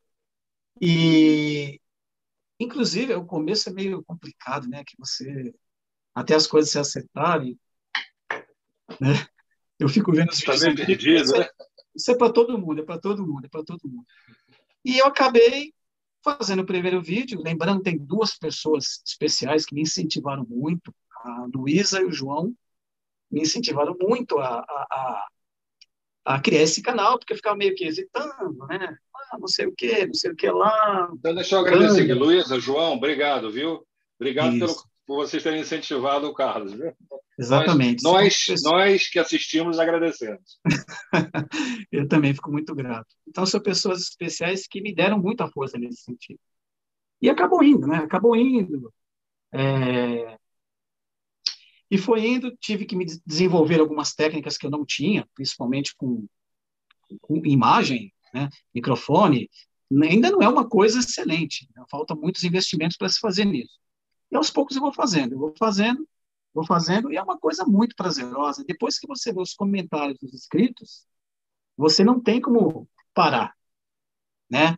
Não tem como parar. Então, os inscritos, as pessoas que estão nos vendo aí do outro lado, são os principais. Depositar a confiança na gente, né? Exatamente. A confiança, é, o reconhecimento, né, a atenção que você dá para o público, é uma coisa assim. Não, indescritível, indescritível. E eu fui cada vez mais tendo mais prazer nisso, né? Lógico, eu até peço desculpas aí para o pessoal que acompanha o Aviões e Companhia, que a falta dos vídeos ah, frequentes é exatamente que eu tenho que conciliar o meu trabalho com o canal. Então, na, na medida do possível, eu vou postando vídeo e a gente vai aí curtindo o canal. Então, por falta de tempo, eu não consigo fazer toda aquela frequência de vídeos que a gente tem.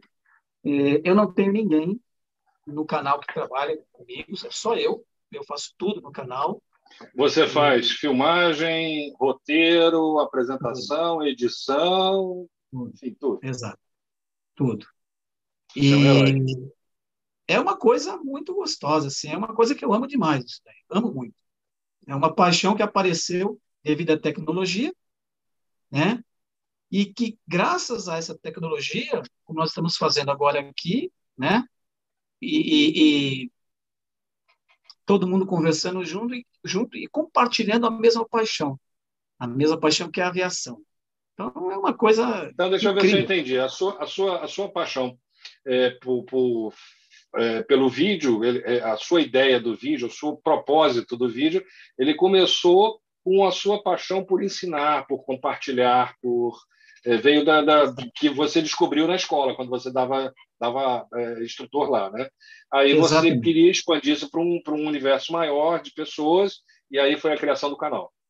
Exatamente, exato. Isso aí foi o principal fator, assim, digamos de de incentivo, né? E da ideia, a ideia inicial foi essa daí mesmo. Foi essa daí. Em que ano foi isso? Isso foi há acho que cinco anos atrás, quatro ou cinco anos atrás. 2015, 16, por ali assim. Exato, exato. exato. E deixa eu te perguntar uma coisa: o Lito já estava no ar? Já, já. O Lito já, já, já já já estava caminhando com o canal dele. E como é que agora vem a provocação? E como é que ficou os dois trabalhando juntos e se encontrando os dois com o canal no ar? Como é como é que é essa existe essa brincadeira? Existe? Eu sei que vocês são amigos. Eu sei que um deseja sucesso para o outro. Eu sei disso. Mas no comecinho lá naquela brincadeira houve, houve algum tipo de brincadeira? Disse assim, pô, não, você vai... não, não, nada disso, nada. O o que teve, que é de alguns escritos dele e meus, ficavam falando é, exatamente isso. Ah, e o, e o Lito? E, e, o, e o outro, né? E no canal dele falando de mim, não sei o quê, não sei o quê, não sei o quê. Aí um dia, ele falou assim, vamos fazer um vídeo nosso ali na, na lanchonete ali, exemplificando para os nossos inscritos que nós somos amigos, que não tem nada a ver uma coisa com a outra. Né? Aí a gente ah, fez um sim, vídeo. Com certeza. Inclusive, esse vídeo está num vídeo meu chamado Portas em Automático, onde eu falo de escape slide dos aviões, portas em automático. Lá no finalzinho, tem a gente conversando lá para esclarecer para o público, naquela época, né, que, que foi, surgiu esse comentário aí. Então, não tem nada a ver. A diferença do meu canal, é, todo mundo pode notar, que ele tem a pegada um pouquinho mais técnica. Isso. Né? Um pouquinho, tanto é que ele abrange mais o pessoal que quer fazer o curso de pilotos, de mecânicos, e, e, é um pouquinho mais técnico. Só que eu não posso também me aprofundar muito, porque eu quero pegar o público leigo que deseja saber um pouquinho mais, sem ter aquela coisa mais técnica que fica um pouco um pouco cansativa assim para quem não é um técnico, né? Então eu eu vou um pouquinho mais ali na parte técnica, né? Todo mundo pode observar nos vídeos que eu falo do 767, do 777, do Airbus, tem que falar a quantidade de combustível, onde são os tanques de combustível, quantos são, sistema hidráulico, isso tudo é o básico, é o básico, bem básico mesmo, né? Se uma, tem tantas bombas elétricas, tem RAT, ah, como que é a RAT? A RAT funciona assim, por que o 737 não tem RAT, né? Por que não tem RAT? Por que, que um avião é fly-by-wire e o outro não? E, e por aí vai, né? Então, é, eu, eu, acho, acho que, que você, você vai nessa... num ponto, Carlos, que é muito legal. Você, é... primeiro eu queria dizer o seguinte: tem espaço para todo mundo, para todo mundo que é competente, para todo mundo que gosta, para todo mundo que faz, e você sabe que você tem muito mais trabalho do que retorno eventualmente financeiro. Você faz porque você gosta, você faz porque você sente prazer, você faz porque você sente tesão. E é o que eu faço aqui também, é o que eu faço no canal Asa também, como, como comentarista do Robert, lá de, do, do Asa News, de comentar as notícias. Então, faço isso com prazer. O Peter também, o Peter Beyond também, que faz parte lá do canal do Robert, também faz isso com prazer. Aqui nós temos no Teaching for Free, o Teaching for Free é como se fosse um guarda-chuva é, de pessoas que se interessam em compartilhar o conhecimento. Então, a gente tem a, a Luísa Lage, que tem o Flying for Free, que é sobre mais direcionado para comissários tem o, o, English for Free, que é com o Sasha, que é dedicado ao ensino do inglês, tem uh, o Safety for Free, que é tocado basicamente pelo Ronald Vanderput, que fala sobre segurança de voo, tem a, o, o, Papo com Pamplona aqui, que é o Papo for Free, que, que é, a gente conta as histórias das pessoas que estão ligadas à aviação, conta não exatamente, não precisa ser profissional de aviação, mas alguém que tenha a, a, algo e que a aviação seja importante na vida dela, que a aviação tenha mexido com a vida dela, ou tenha, ou tenha tido uma influência, ou tenha uma influência, sem necessariamente ser um profissional. E se for um profissional de aviação, alguém que tenha uma história interessante, uma história legal para contar, é, é, relacionada à aviação. Então, é, tem espaço para todo mundo. E o que você faz, o seu canal, ele é muito legal, porque ele nem é tão simples que a pessoa não se interesse sendo leiga e nem ele é tão profundo que o é, que ele não nem é tão profundo que o pessoal sendo leigo não consiga entender e nem ele é tão superficial que o cara que tem um conhecimento não se sinta é, agraciado com aquelas informações que você passa. Então você trilha um caminho que, a meu ver, é muito legal, muito interessante. Você achou um caminho ali que é ele, é, ele é muito interessante. Eu quando dava CRM a gente tinha que variar muito a nossa linguagem, porque a gente dava. Eu tive, eu tive uma época aí que eu tinha um físico nuclear, que é um comandante amigo meu, ele é físico nuclear, e na mesma sala, às vezes, tinha um ex-motoboy. Então, a gente tinha que modular a nossa linguagem para que não ficasse enfadonho para o físico nuclear e nem complicado demais para o ex-motoboy. E você achou esse caminho, você vai por um caminho que é muito interessante, seja para o leigo que ele não, ele não, não fica perdido, e nem para o profissional que também é, se sente é, agraciado com as informações que você dá. Então, eu queria te ah, parabenizar, porque você realmente está tá, tá num caminho muito legal, muito bacana. Obrigado mesmo, obrigado mesmo. Mas você falou aí do Teaching for Free, né?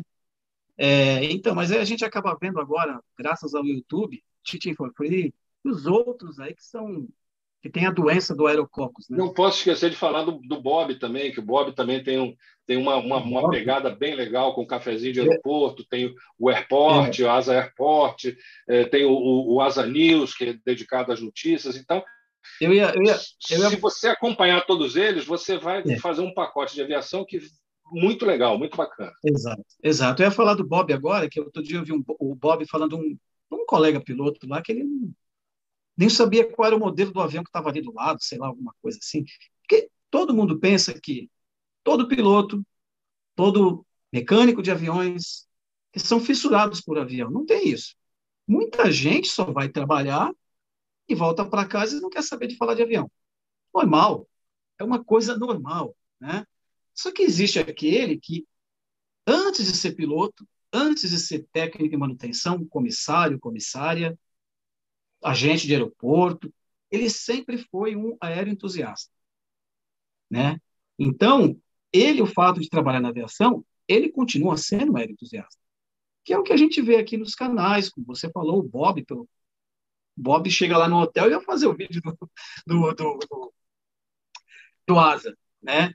Então, é e o Bob toca assim... sozinho também o canal dele, como você. É... Então, é uma coisa assim que você fala, poxa, olha, tá todo... é uma família, né? É uma família.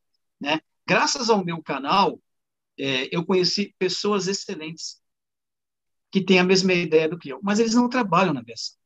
Então, muito, a maioria trabalha em outras profissões, só que a dedicação que eles têm em aprender aviação é incrível. É incrível. A gente começa a falar uma parte assim um pouco mais técnica, ele já memoriza, no outro dia ele fala, pô, aquele sinal que você falou vem do vem do Pseu, né? Falei, poxa, mas. Olha. Caramba, a gente conversou e já memorizou isso daí. E é um pessoal que não quer ser técnico de manutenção, não quer ser piloto. Tem um pessoal, as pessoas mas um pouco mais. Conhecer. Né? E quer conhecer, e está conhecendo. E é incrível isso daí. Né? Mandar um abraço aí para o Jaime, que é o Jaime, o Newton, o próprio Jonas que escreveu aí. O... Quem mais tem? Tomar cuidado para não deixar ninguém. O Erlon aqui também, o Osório. Então, tem bastante gente esse pessoal, gente. Esse pessoal todo, é, é, Marcos Vinícius também, lá de São José dos Campos, Kelvin, a, o Ataíde, que mora aqui em Santo André, são pessoas que não são da aviação, mas é que a gente, nós temos um contato mais assim, é, mais fechado, digamos assim, através do canal. A gente se conheceu através do canal, através de e-mail, né, conversando. Também, em Lisboa também, tem muita gente de Portugal, a, como é que é o nome dele? Tem o Edmar de Portugal, trabalha com, com ônibus, né? Mas ele tira todas as dúvidas de avião, as pessoas leigas tiram, pensavam uma coisa, hoje pensam diferente. Essas pessoas, só para você ter uma ideia, Pamplona, elas vão viajar com as suas famílias e sabem tudo o que está acontecendo. É. Né? As é esposas têm que, têm que aguentar, né? Porque o cara ele está lá, ó, agora é V1, agora é VR, agora é V1, mais ou menos isso. Olha lá o Flap, olha lá o Flap, ele está recolhendo o Flap, olha lá, olha pela janela. Exa exatamente. E eles veem o avião hoje, eles veem o avião com outros olhos. Um olho, assim, quase de um técnico, de um piloto mesmo, né? Superficial, mas vê de maneira totalmente diferente. E, e o que é melhor ainda, né? Que se sentem mais à vontade ainda dentro de uma aeronave, sabendo como funciona, é, quando passa uma turbulência, sabe por que tem a turbulência, o que, que o avião tem, o que o piloto faz, e aí por aí vai. Então tem é uma coisa assim, como eu falei para você. Ô, Carlos, a, a, a, minha, a, rede que eu mais interajo é, é, com o Twitter. Então, eu sou pequenininho, eu comecei ali no Twitter como uma diversão, as pessoas foram foram se chegando e hoje eu tenho muitos amigos. Eu digo que eu tenho ali os, os meus eh, digamos, followers, meus seguidores, são 4 mil amigos que eu, que eu ganhei eh, nesses últimos tempos. E ali tem, tem gente que dirige caminhão, tem gente que é advogado, tem gente que é executivo e que absolutamente não tem nada a ver com aviação, e que às vezes é, fazem as perguntas é, mais, digamos assim, mais simples para quem trabalha em aviação, mas que são uma curiosidade que ela nunca teve coragem de fazer, às vezes por medo de parecer é, é, uma pergunta tola, né? Eu durante dei aula durante muitos anos, eu sempre costumo dizer o seguinte: a única pergunta tola é aquela que não é feita, porque Exatamente. a curiosidade permanece, é a dúvida Exatamente. vai permanecer.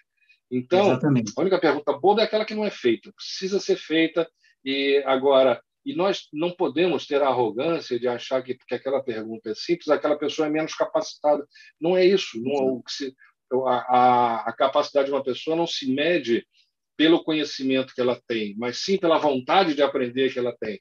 Né? Exatamente. Então, é muito é muito bacana a gente poder interagir aquilo que para nós é o dia a dia aquilo que para nós é muito comum a gente poder compartilhar e é o que você tão brilhantemente faz no teu canal lá então e esse pessoal que eu falei para você que muitos estão aí assistindo e escrevendo aí nos comentários eles também assistem todos os canais estão fissurados aí no Teaching for Free no Asa, é direto, direto. Falei, poxa, mas eu queria ter tempo de ver também todos os canais.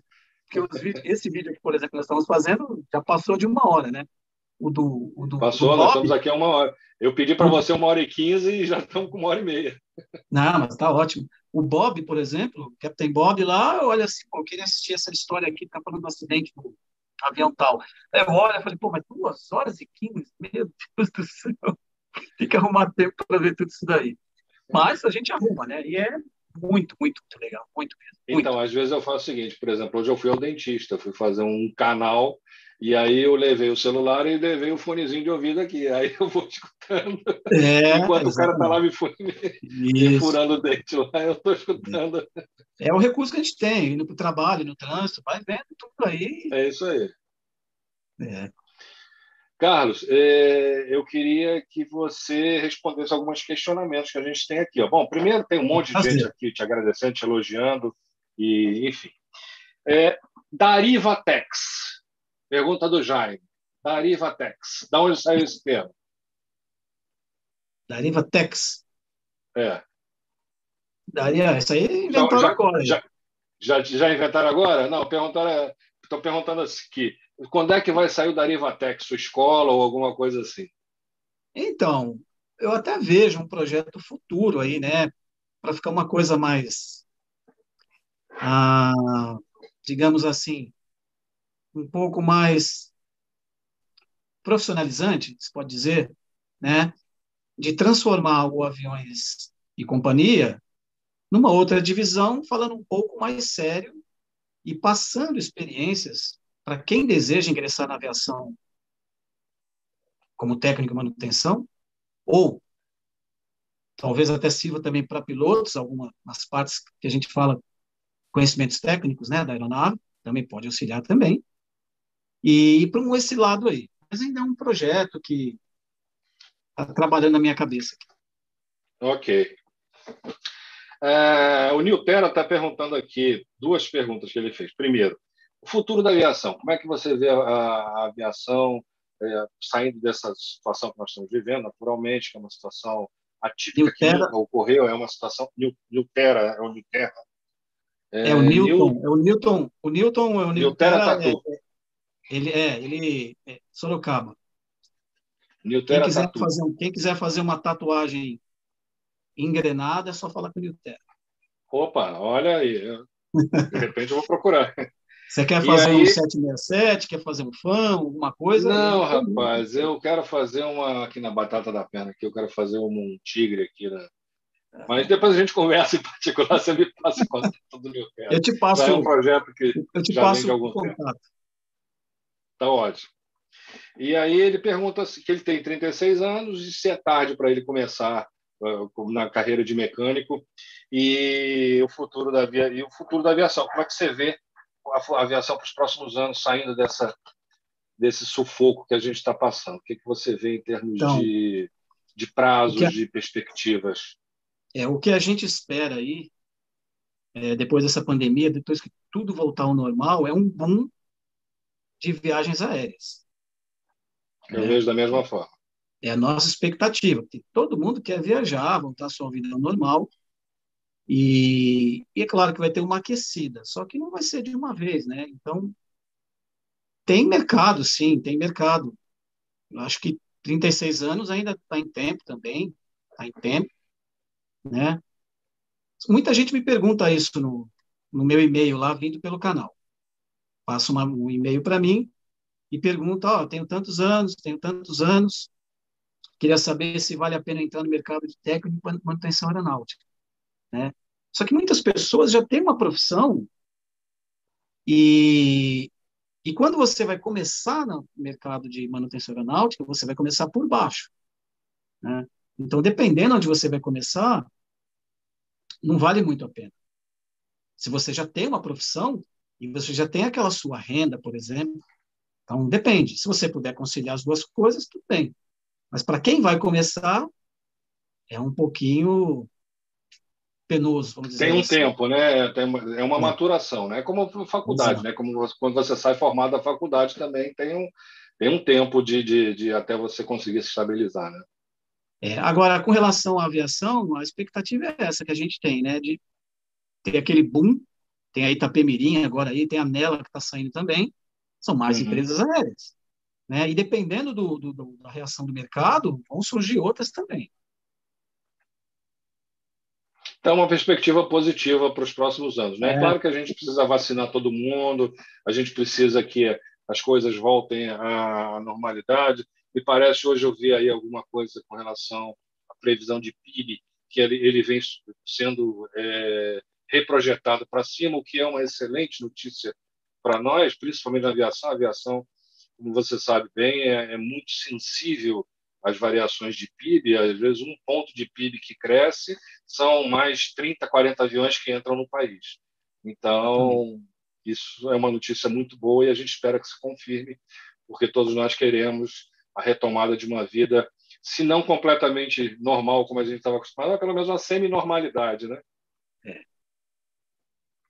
Carlos, é, o Lucas pergunta aqui, ó, 777 787, 767 ou o 727. Preferência? Aquele que mora no seu coração.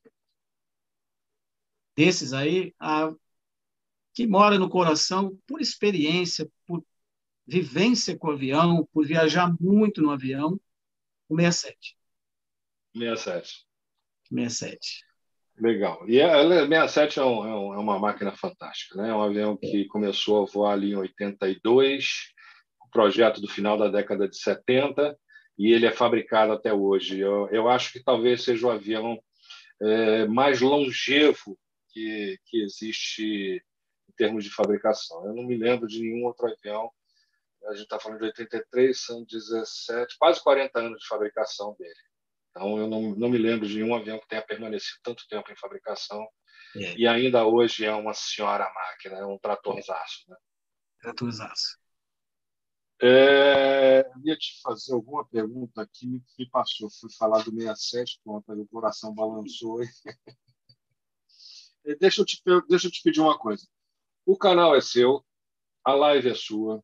Queria que você, se quiser mandar uma mensagem, se quiser mandar um agradecimento, se quiser citar alguém, se quiser, é, é, enfim, fique à vontade para a sua manifestação aí do, do, que você quiser compartilhar com a gente aí, né, né, para a gente encerrar essa, essa live aí, para também não ficar tomando seu tempo, coitado, que eu sei que amanhã não, você Você pode pegar mais perguntas aí que tá tranquilo.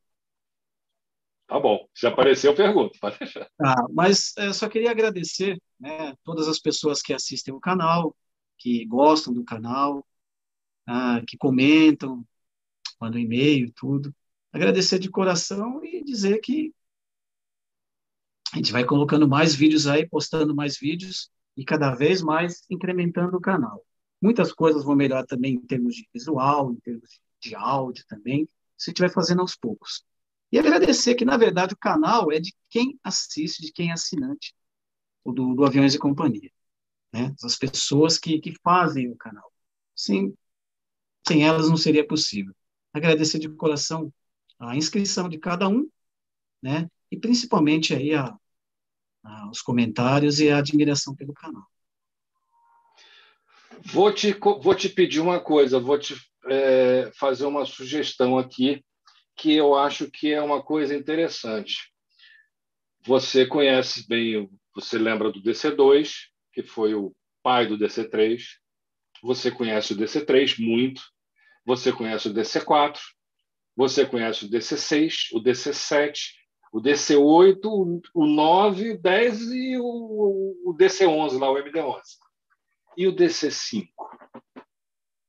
Faz uma, então, eu fiz uma pesquisa sobre o DC5. Ele existiu. Ele existiu, mas ele chegou na hora errada. Ele foi. Tem um no Wikipedia. Procura lá DC5 e você vai ver. Ele, ele chegou um pouco atrasado. E aí foram fabricados, acho que são só 50 aviões, uma coisa assim. Tem uma história interessante, viu? Vale a pena um vídeo. É, eu tenho aí sobre ele. É uma, uma das ideias uma das ideias que eu tenho de vídeo é a família DC, né? vamos dizer assim, família DC, que é Douglas Commercial, né? Uhum. Douglas Commercial, falar dos DCs. E eu ia chegar nesse DC5 aí, é interessante, vou dar uma olhada. Mas é um Dá vídeo também, é um vídeo também que, que é possível também aí. Futuramente vai ter um vídeo também falando dos fabricantes, né? Lockheed, Boeing, Douglas, North America. Opa, olha, olha o spoiler aí para os próximos, pros próximos é. segmentos do canal. Tem muito, muita coisa na aviação, muita coisa para se compartilhar aí, mostrar, contar a história, falar as particularidades. É. Vídeo do Constellation está próximo aí. Opa, ó, oh, spoiler, spoiler, spoiler. Esse aí, esse aí. Pessoal, pessoal que, que ficou aqui com a gente, eu queria dizer, olha, é, por favor, vão lá no canal do Aviões e CIA, é, se inscrevam, ative o, o sininho para receber as, as notificações, aqui no nosso canal, aqui, o pessoal que está aqui com a gente também, por favor, se inscreva, deixa o seu like, ativa o sininho aí para receber as notificações de vídeos. Eu não posso deixar de falar, eu falei de vários canais, eu não posso deixar aqui de, de agradecer também ao, ao Rafael Santos, comandante Rafael Santos, que é o, meu, o criador, tiozão, Manda, é o criador desse canal. Criador manda um abraço para o tiozão lá. Grande abraço pois é, um abraço apertado para o Rafael, para o tiozão, é o criador desse canal que proporcionou esse espaço é, para a gente aqui e proporcionou esse, esse, esse conhecimento, esse canal de conhecimento sem absolutamente nenhum interesse mais profundo comercial. É realmente o prazer e, e, e a vontade de compartilhar o conhecimento. Agradecer ao, ao Cassiano, que é o cara que faz toda essa mágica acontecer, faz o, o canal é, chegar no YouTube, faz a divulgação, faz toda a administração do canal. Agradecer ao Saulo, que é o cara que faz a arte para a gente. Enfim, é, esse pessoal que não aparece mais diretamente, é, mas que a coisa tá, faz a coisa andar ali. Então, por favor, deixe o seu like aqui com a gente, se inscreva, badala o sininho, tanto aqui quanto no, avi no Aviões de Cia, ok? Contamos com vocês aí para fazer os canais crescerem e, com isso, crescer também a aviação. Carlos, muito obrigado pelo seu tempo, pelo seu carinho, pela sua atenção. Muito obrigado pelo canal que você tem e por ter se disposto a, vir aqui é, contar para a gente um pouco da sua história, que é tão rica e, e bacana de, de, de, experiências. É, não deu para contar as aventuras, né? É, Mas a gente faz uma segunda, hein? É, uma segunda. Fica uma segunda, aí algumas coisas acompanhando o voo, algumas panezinhas, assim, meio. Para uns, meio tenebrosas, para outros, menos. Sempre tem. A, Posso a já deixar o convite aqui no ar? Claro. Claro. Então já está convidado para uma segunda claro. leva aí, na segunda temporada claro. da, do nosso Papo com Pamplona, a gente vai fazer uma só com situações adversas e diferentes e curiosas que você passou. Legal. Agradecer, posso agradecer então a todos que estão nos assistindo aí, agradecer a todos, a você, Pamplona, o Cassiano, o nosso amigo. Tiozão. Isso, também o tiozão, o tiozão principalmente, um grande abraço, sempre assisto também as postagens que ele faz aí no canal. Agradecer e informar que eu estou à disposição. Podem contar comigo a qualquer hora, qualquer dia. É só combinar que a gente participa aí.